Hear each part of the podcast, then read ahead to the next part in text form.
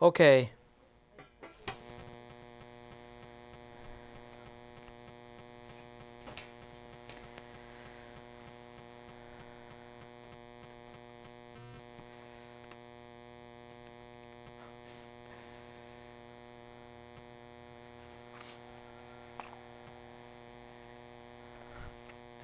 OK. Quel privilège de vous inviter à ouvrir la parole de Dieu ensemble. Et nous allons ouvrir aujourd'hui la Bible dans la douzième épître de l'apôtre Pierre, chapitre 1. 2 Pierre, chapitre 1. 2 Pierre, chapitre 1. Bill Hybels, pasteur de l'église Willow Creek aux États-Unis, avec une fréquentation moyenne de 24 000 personnes, écrit sur un moment difficile, une période difficile de sa vie pour son église aussi. Il passait un moment où il avait besoin de l'encouragement et de la direction et, et il était désespéré. Alors il écrit, J'ai pris un bateau. Je suis allé au lac et je me suis préparé à entendre des paroles significatives venant du ciel. Pendant des heures et des heures, je suis resté assis là, n'entendant rien d'autre que les vents et les vagues. Alors que j'étais prêt à lever l'ancre et à retourner au port, j'ai vu passer une canette de bière Bud Light. Je suis resté là à contempler la canette, me demandant si c'était un message de Dieu. Si c'est le cas, qu'est-ce que cela peut signifier? Suis-je censé boire de la Bud Light? Suis-je censé dire à mes fidèles de ne pas boire de Bud Light? Y a-t-il un message à l'intérieur de la canette? Alors pourquoi ce pasteur Pourquoi n'a-t-il pas ouvert sa Bible? S'il traversait une période difficile dans sa vie, pourquoi pas ouvrir le livre de psaumes Ou pourquoi pas aller visiter la douzième épître aux Corinthiens où Paul écrit à laboureur découragé Pourquoi un pasteur a trouvé ou cherché le réconfort en dehors de la parole de Dieu? Pourquoi quelqu'un va à trouver de la direction et le réconfort pas dans la parole, mais dans des autres endroits en dehors de la parole? Pourquoi?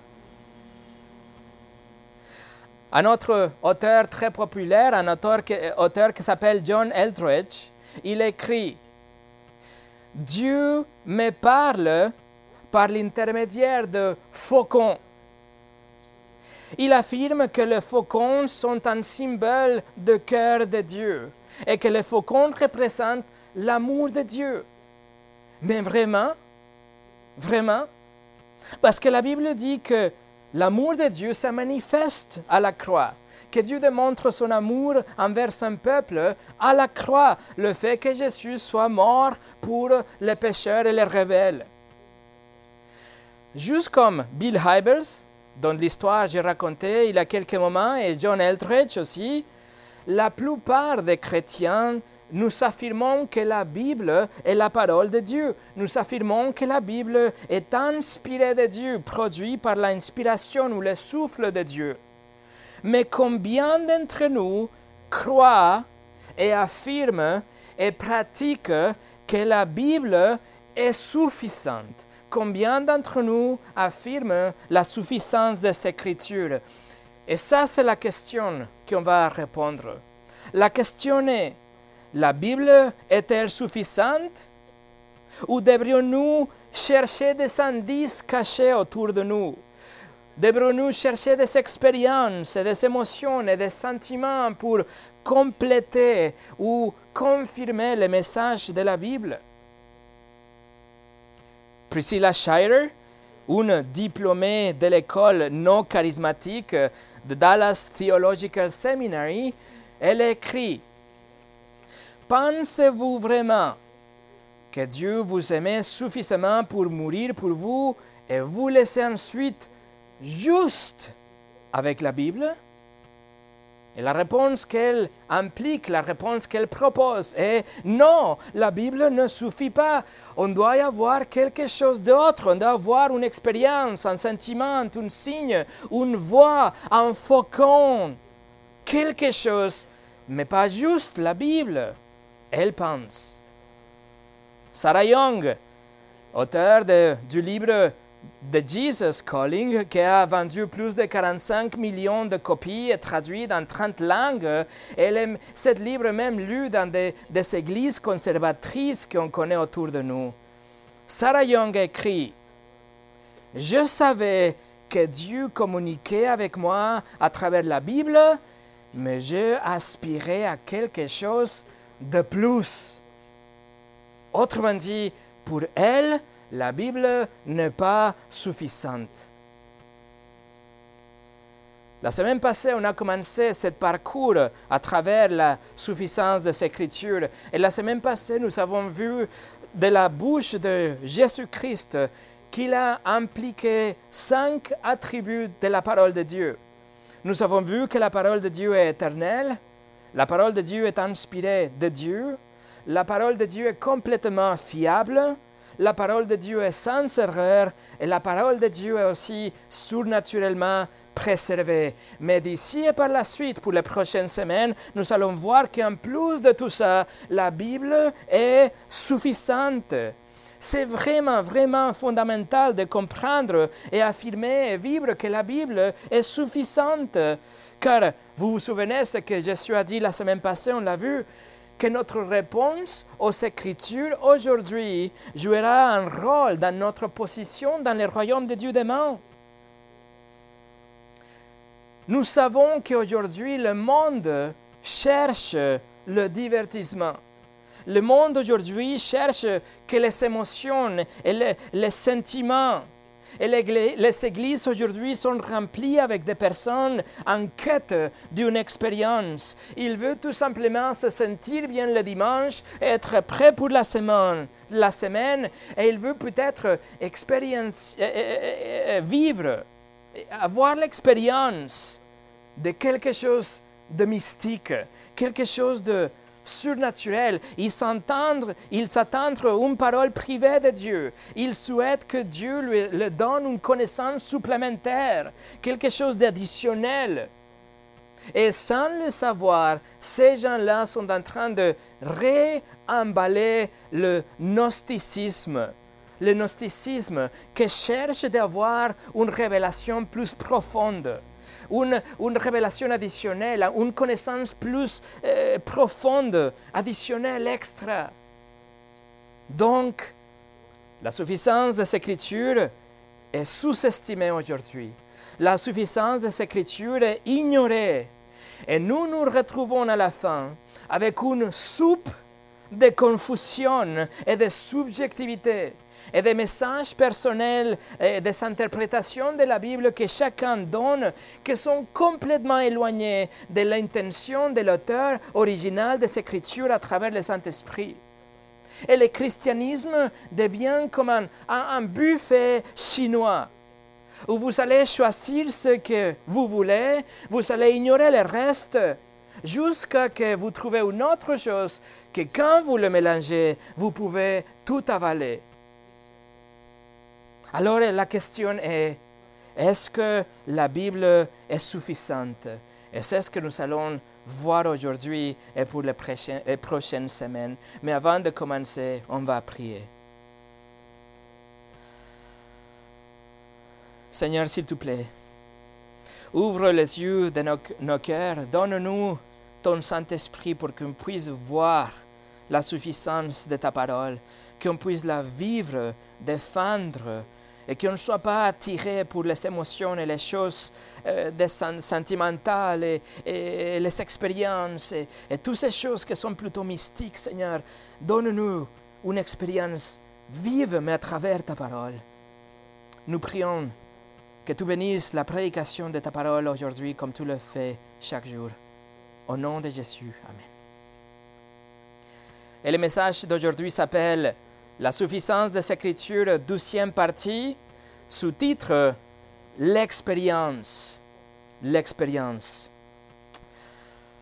Alors l'apôtre Pierre, le leader des douze apôtres, il écrit cette douzième épître pour encourager l'Église à la sainteté, mais aussi pour les mettre en garde parce qu'il y a des faux enseignants qui sont en train d'introduire un faux enseignement à l'Église, qu'il dit en gros que l'Église peut vivre comme ils sont en vie, que les chrétiens peuvent, dire, peuvent faire tout ce qu'ils veulent que nous pouvons, nous pouvons vivre librement, sans contrainte. Pas de boussole morale, pas de différence avec les non-croyantes. On peut faire tout ce que nous voulons. Et donc Pierre écrit cette lettre. Et l'un des principaux arguments pour nous encourager justement à la sainteté, à faire le contraire de ce que ce faux enseignante enseigne, L'argument qu'il utilise ici, c'est de rappeler à l'Église de la douzième venue de Jésus-Christ. Et d'ailleurs, Pierre utilise le même argument dans son quatrième chapitre de la première épître que nous sommes en train d'étudier et que nous allons euh, voir éventuellement.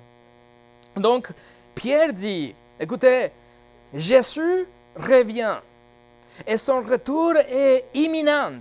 Donc, vous ferez mieux de vous conduire de façon irréprochable euh, euh, parmi les païens.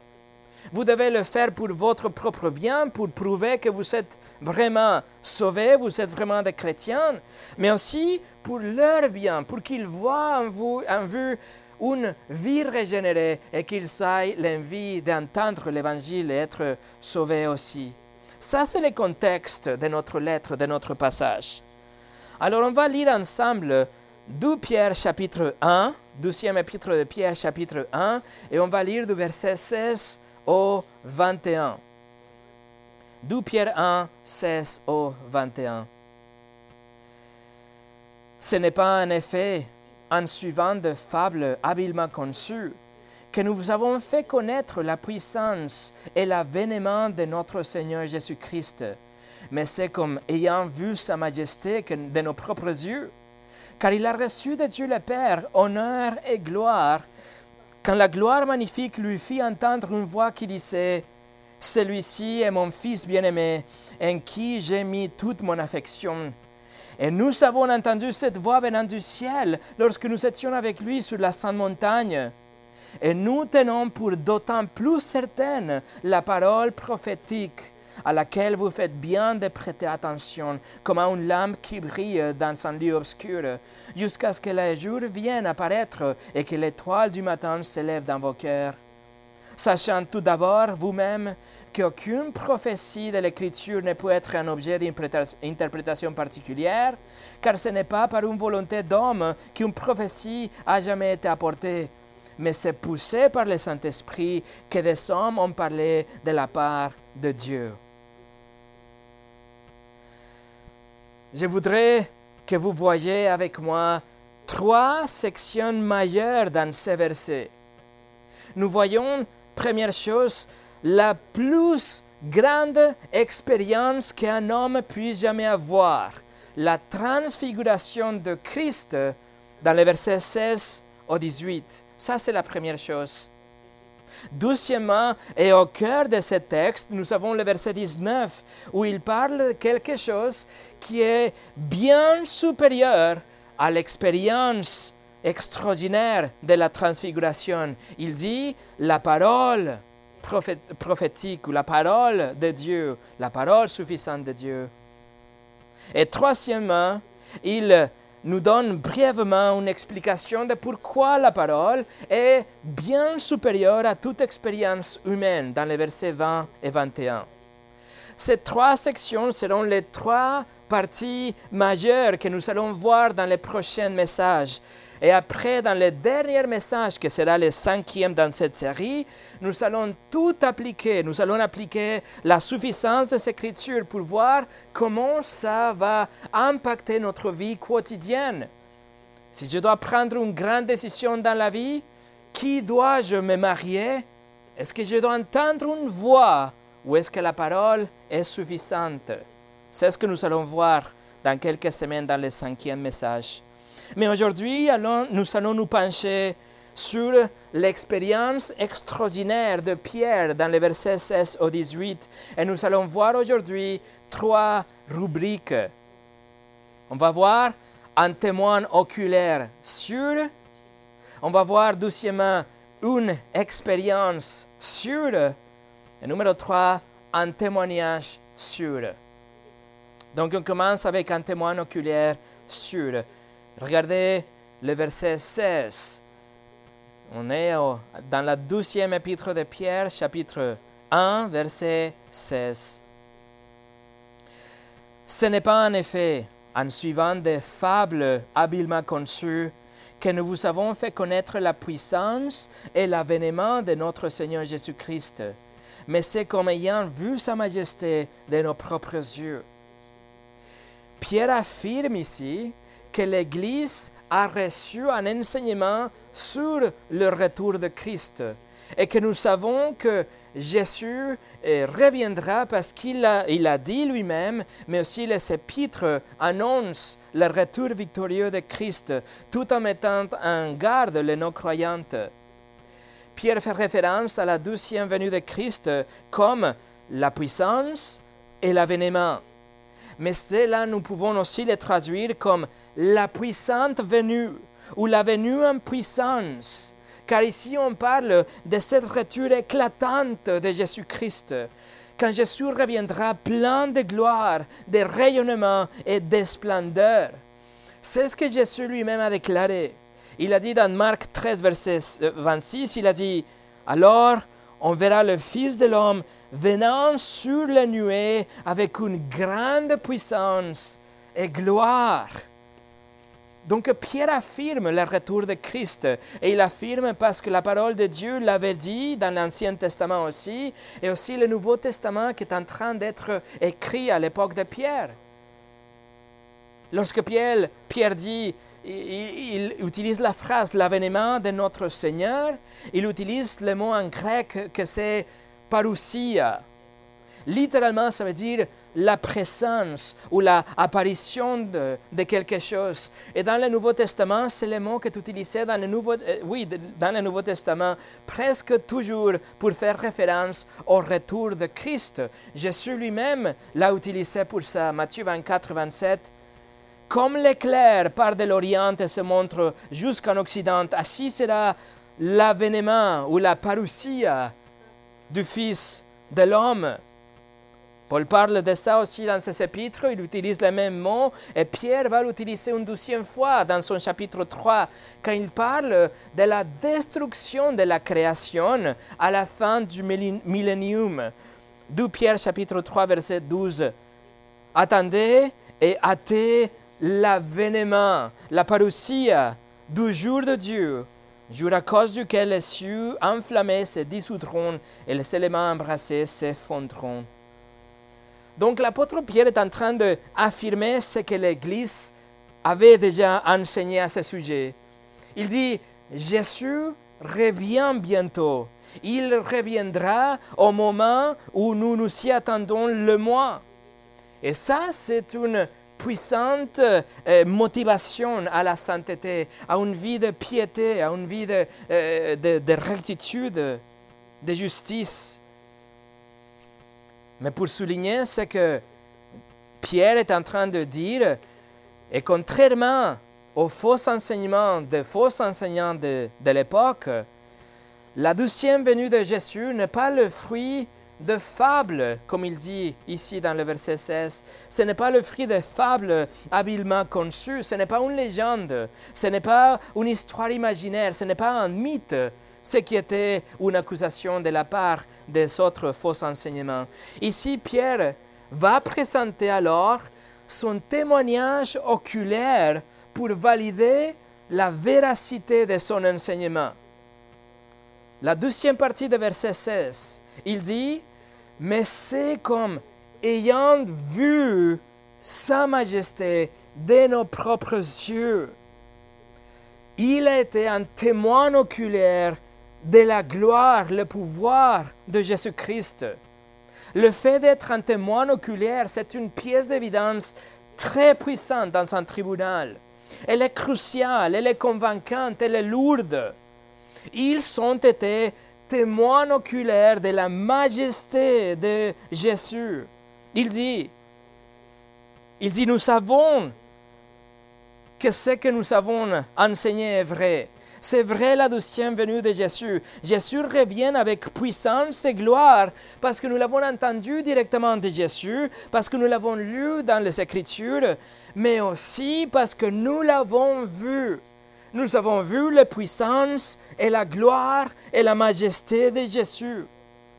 Pierre dit, nous l'avons vu. Nous sommes sûrs que ça va passer parce qu'on l'a vu. Vous voyez, il est en train de faire appel à ses sens à son expérience. Et avec, un, avec une autorité apostolique, il affirme qu'ils étaient des témoins oculaires sûrs. Ils ont vu la majesté de Jésus. Numéro 2, une expérience sûre.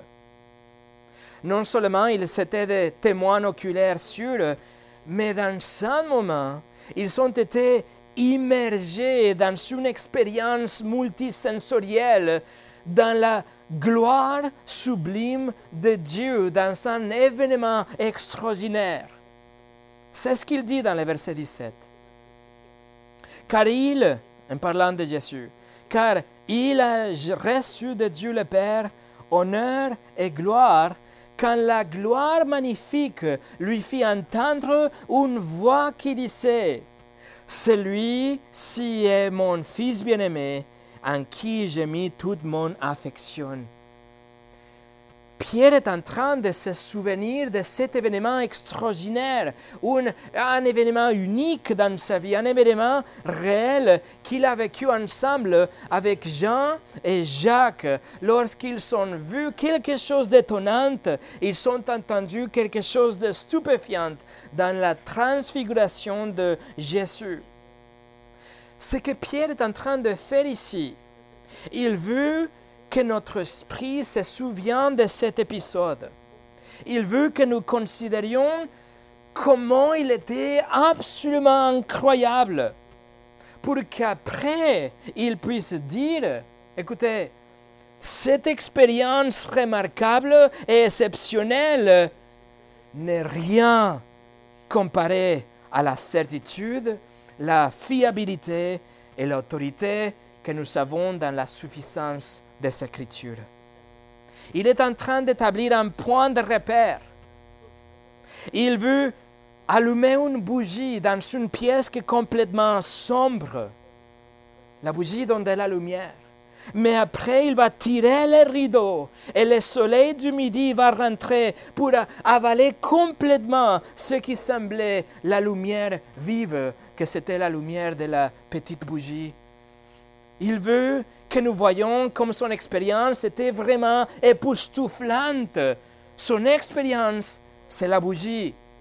Rien par rapport à la lumière, l'autorité et le pouvoir qu'on trouve dans la parole de Dieu. Alors, je vous invite à réviser brièvement cet événement dont il parle pour définir les contrastes. Et pour ça, nous allons visiter l'évangile de Matthieu, chapitre 17. Matthieu, chapitre 17. David, ¿puedes ir a ayudar allá?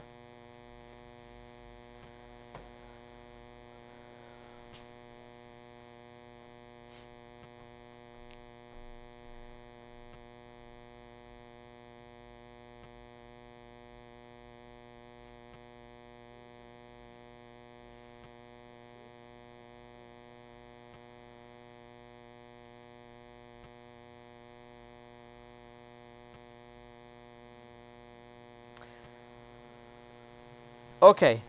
Alors Matthieu chapitre 17. Matthieu 17 a lieu six jours plus tard, six jours après que Jésus a dit que quelques-uns qui étaient là présents, ils verront le Fils de l'homme venir dans son pouvoir royal. Et donc, chapitre 17, verset 1 au 6. Regardez chapitre 17, verset 1 au 6. Six jours après, Jésus prit avec lui Pierre, Jacques et Jean, son frère, et il les conduisit à l'écart sur une haute montagne. Il fut transfiguré devant eux. Son visage resplendit comme le soleil, et ses vêtements devinrent blancs comme la lumière. Et voici Moïse et Élie leur apparurent, s'entretenant avec lui. Pierre, prenant la parole, dit à Jésus, Seigneur, il est bon que, que nous soyons ici. Si tu le veux, je dresserai ici trois tentes, une pour toi, une pour Moïse, une pour Élie. Comme il parlait encore, une nuée lumineuse les couvrit. Et voici une voix fit entendre de la nuée ces paroles. Celui-ci est mon fils bien-aimé, en qui j'ai mis toute mon affection. Écoutez-le.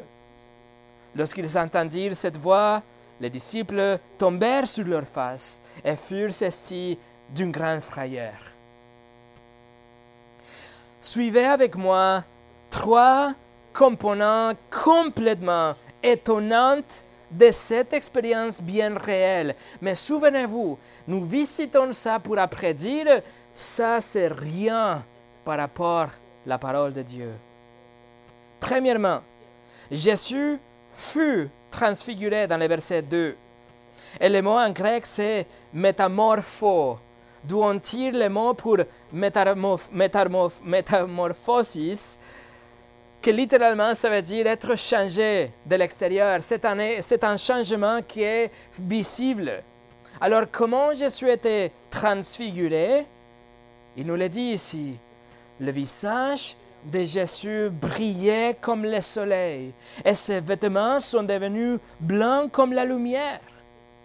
Le visage de Jésus était aussi lumineux, rayonnant qu'un jour d'été. Il avait de la lumière qui sortait ou était produite par son propre visage. Pourquoi? Parce qu'ici, on a la douzième personne de la Trinité qui, pour un moment, a laissé que sa gloire soit exposée dans une certaine mesure. Souvenez-vous de Moïse dans le livre de Exode, chapitre 34, que son visage était en train de briller aussi. Et le peuple d'Israël était tellement effrayé et la lumière était si brillante qu'il a mis un voile sur son visage. Mais cette lumière, cette brillance n'était qu'un reflet, n'était qu'une réménance qui restait sur son visage de Moïse parce qu'il avait été dans la présence de Dieu. Avec Jésus est complètement différente. Son visage est mille fois plus lumineux et rayonnant parce que c'est son propre visage et sa propre gloire qui produit cette lumière. C'est son propre éclat qui se dégage. C'est la gloire de Dieu visiblement manifestée dans cette lumière intense.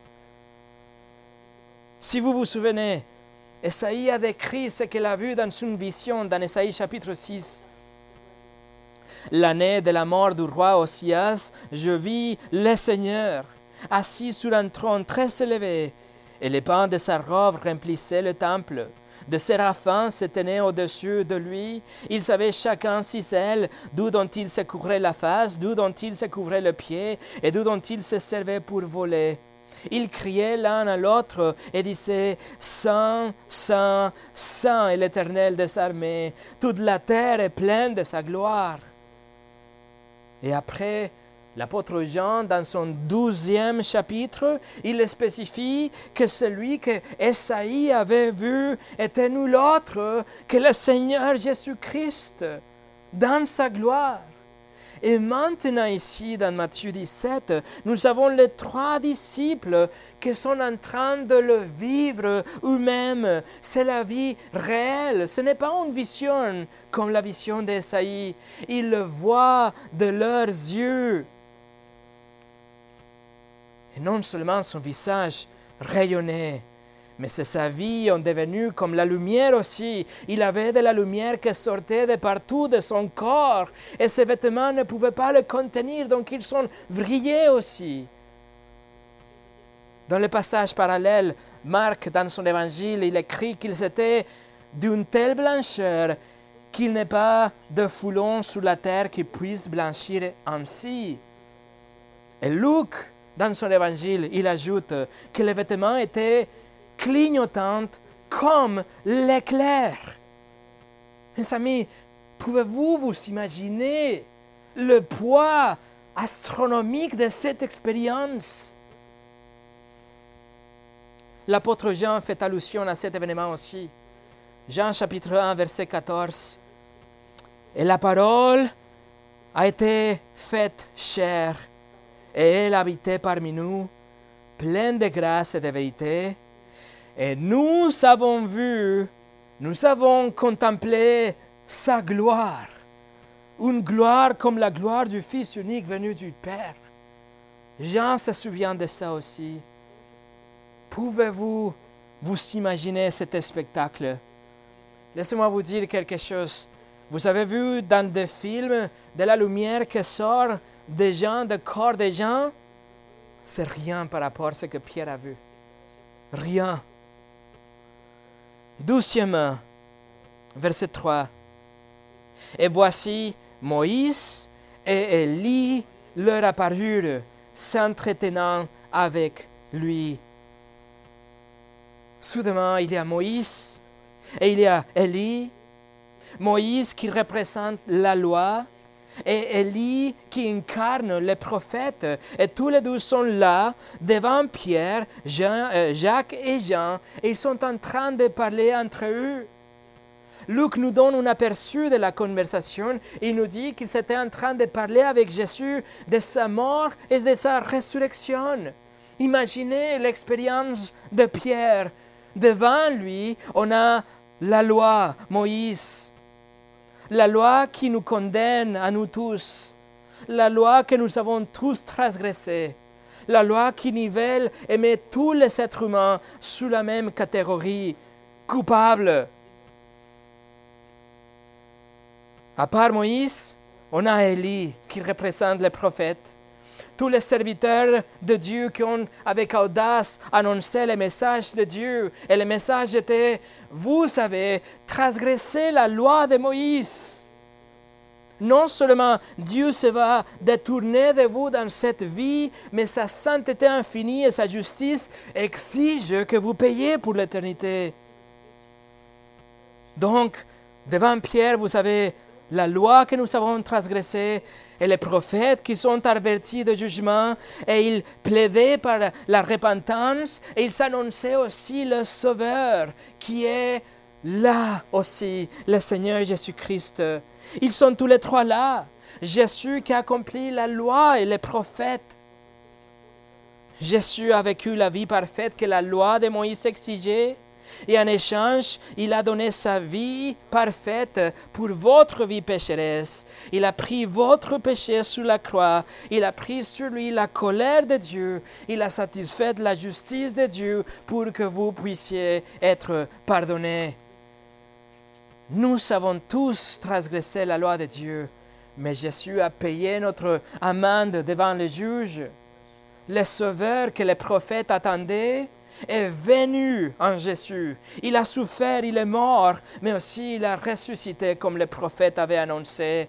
Et maintenant, toute l'humanité peut être pardonnée lorsque nous répondons avec la repentance et la foi en Jésus seul. Bien entendu, Pierre est bouleversé. Il est bouleversé. C'est quoi la première chose qu'il fait? Il parle. Bien sûr, c'est Pierre. Et Luc, dans son évangile, il nous explique qu'en fait, Pierre, il a parlé parce qu'il ne savait pas quoi dire. Donc, il a parlé. Verset 4. Pierre, prenant la parole, dit à Jésus, Seigneur, il est bon que nous soyons ici. Si tu l'as vu, je dresserai ici trois tentes, une pour toi, une pour Moïse et une pour Élie.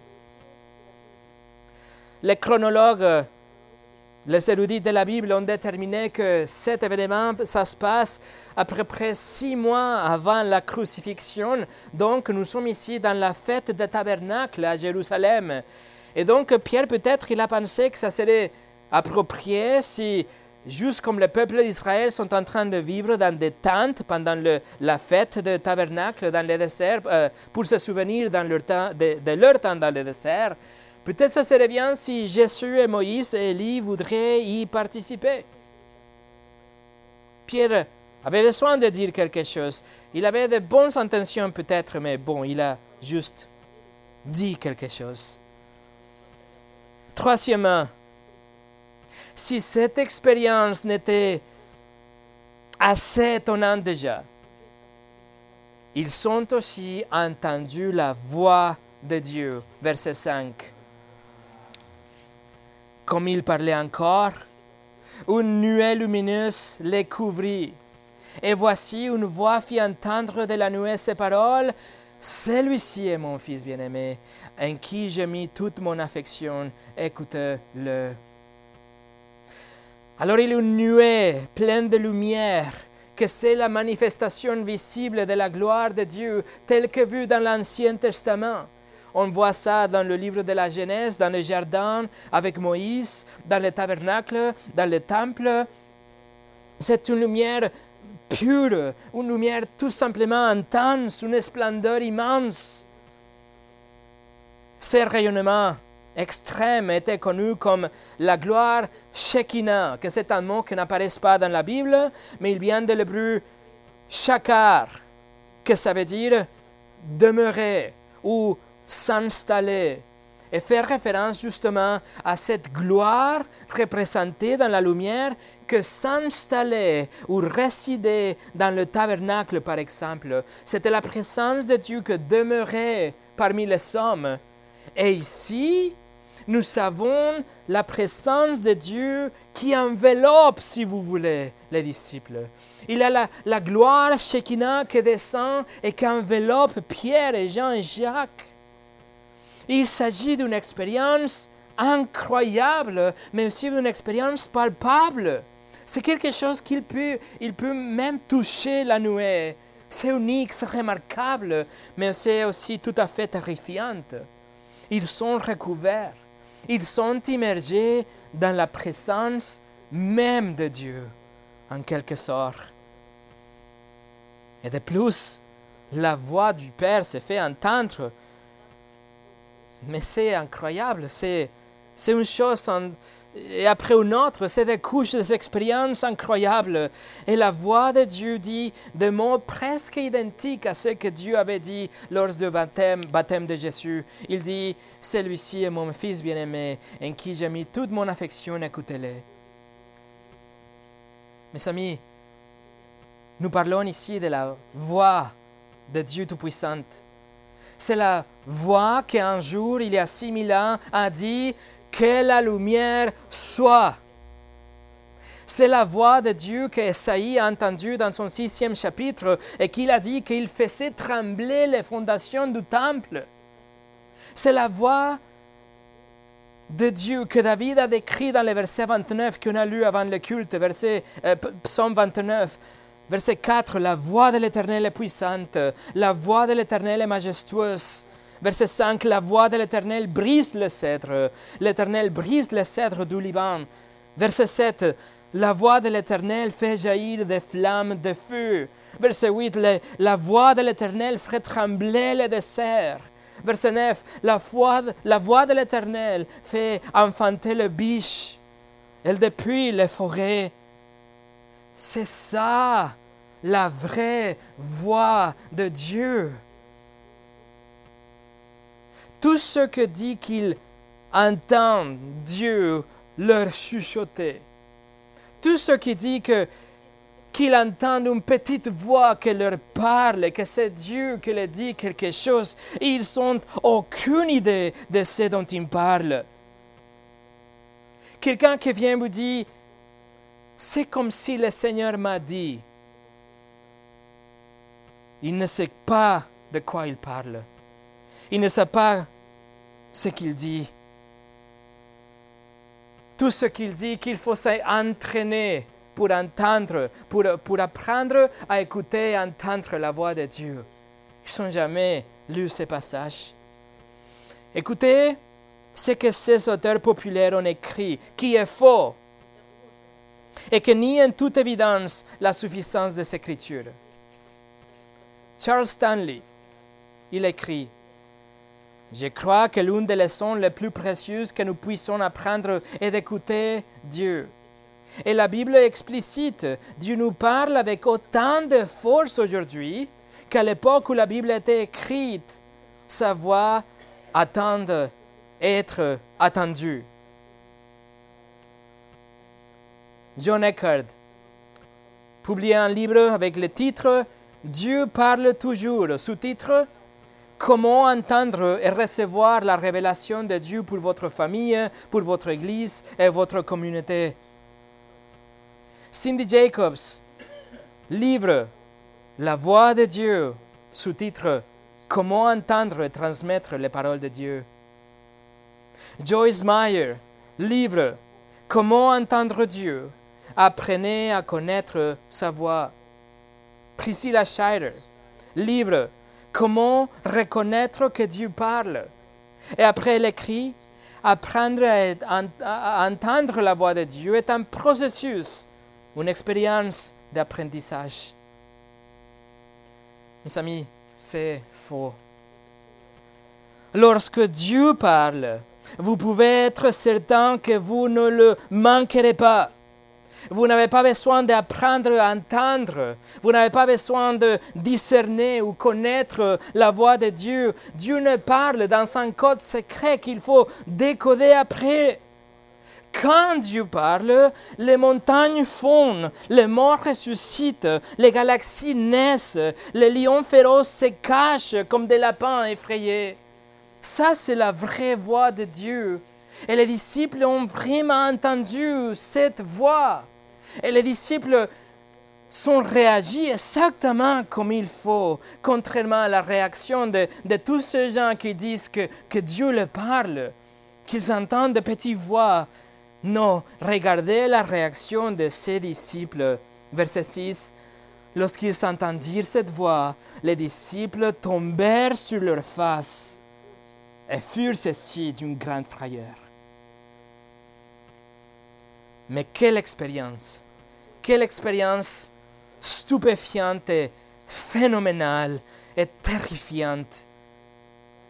Veuillez noter que ce n'est pas une vision comme les visions d'Esaïe, ce n'est pas un rêve comme les rêves de Jacob, ce n'est pas qu'il était transporté dans l'esprit comme Ézéchiel, ce n'est pas que Pierre était dans, dans un extase comme dans Actes chapitre 10, ça, c'est vrai. Et ça, c'était un aperçu de la parousia, la venue de Jésus dans la gloire et le pouvoir. C'est une expérience réelle, une expérience inoubliable et une expérience certaine. Et pour finir, numéro 3, un témoignage sûr un témoignage sûr. Et pour ça, je reviens à 2 Pierre chapitre 1. Et si vous vous souvenez, la question que Pierre est en train de euh, répondre ici est, Jésus revient-il? Est-ce que la seconde euh, venue est-elle réelle? Est-ce qu'elle se produira vraiment? Est-ce que Jésus reviendra? Et Pierre a répondu déjà. Il a dit que c'est quelque chose qu'il s'enseignait parce qu'il l'avait entendu. C'était une connaissance euh, commune parmi tous les, apôtres, mais aussi parce qu'ils étaient des témoins oculaires de cette majesté glorieuse que Jésus avait manifestée lors de la transfiguration.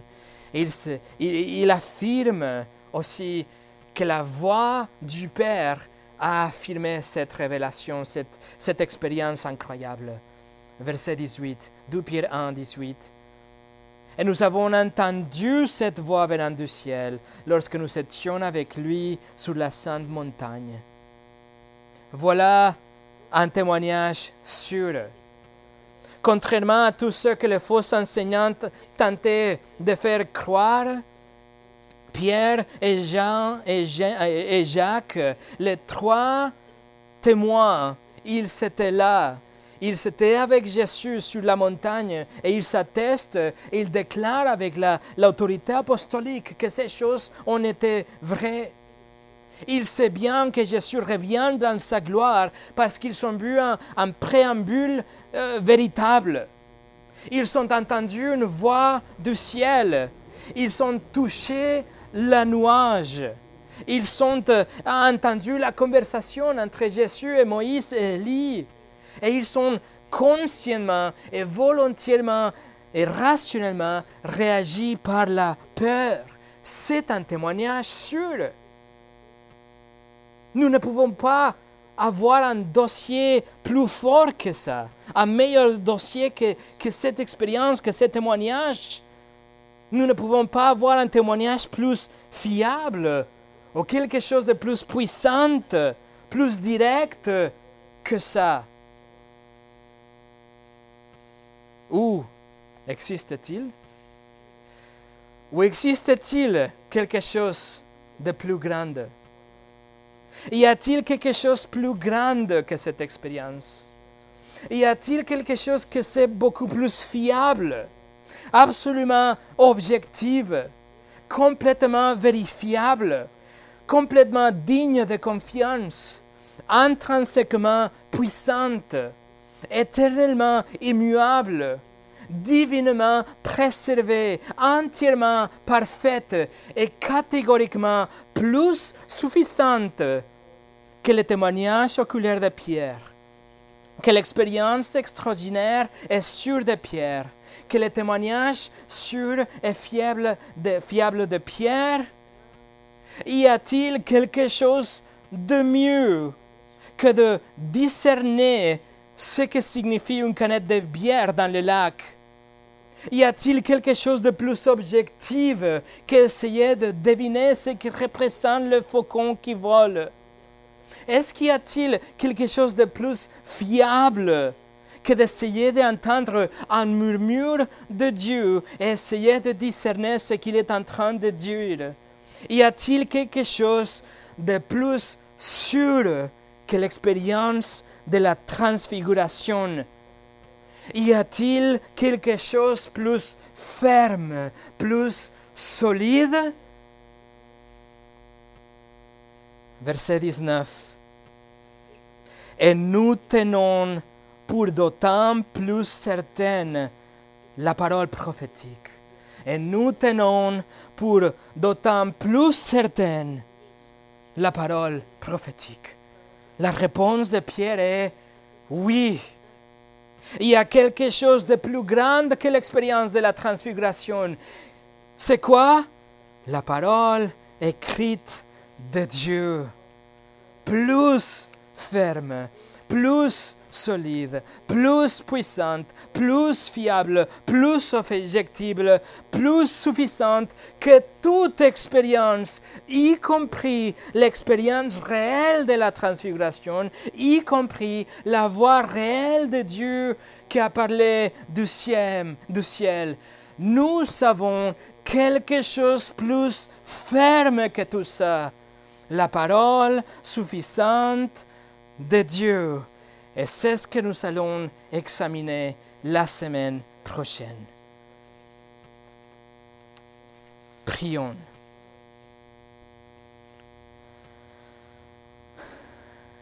Seigneur, merci pour ta parole. Merci que ta parole est plus grande, plus solide, plus importante, plus fiable que toute expérience humaine, y compris l'incroyable, l'estupéfiante expérience de la transfiguration.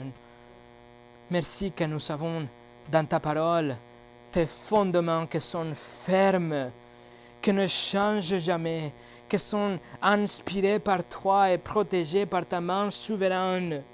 Merci que nous avons dans ta parole une guide objective pour naviguer à travers la vie et que nous conduise vers l'éternité avec toi. Merci que nous sommes sûrs de tout ça parce que tout l'a dit et tout l'a promis et tout le fera. Merci pour ta parole.